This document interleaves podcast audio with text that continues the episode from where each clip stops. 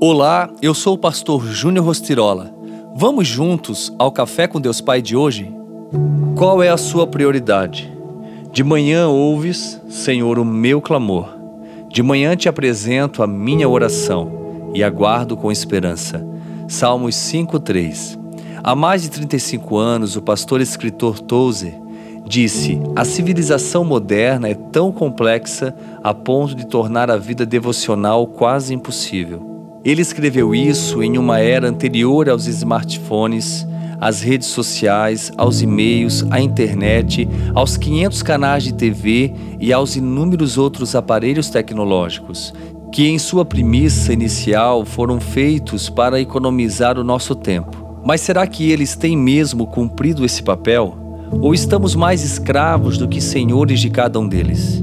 Contudo, não são exatamente os aparelhos eletrônicos, a tecnologia e a complexidade moderna que atrapalham a vida devocional, pois, assim como os demais artifícios desenvolvidos pelo homem, seu uso é desvirtuado pelos nossos hábitos. O maior obstáculo, porém, para estabelecermos um tempo a sós com o Pai é a nossa própria relutância em nos relacionar com Ele. É uma questão de disposição do coração. Precisamos confessar a nossa falha em não separar tempo de qualidade para Deus em meio às nossas prioridades supérfluas. Precisamos reconhecer que nos relacionarmos com o Pai é muito mais essencial para a nossa vida do que as horas que desperdiçamos com banalidades. Aliás, aquilo que pensamos acaba às vezes sendo munição contra a nossa própria saúde emocional então, estabeleça um plano para ter um tempo de qualidade com o Senhor.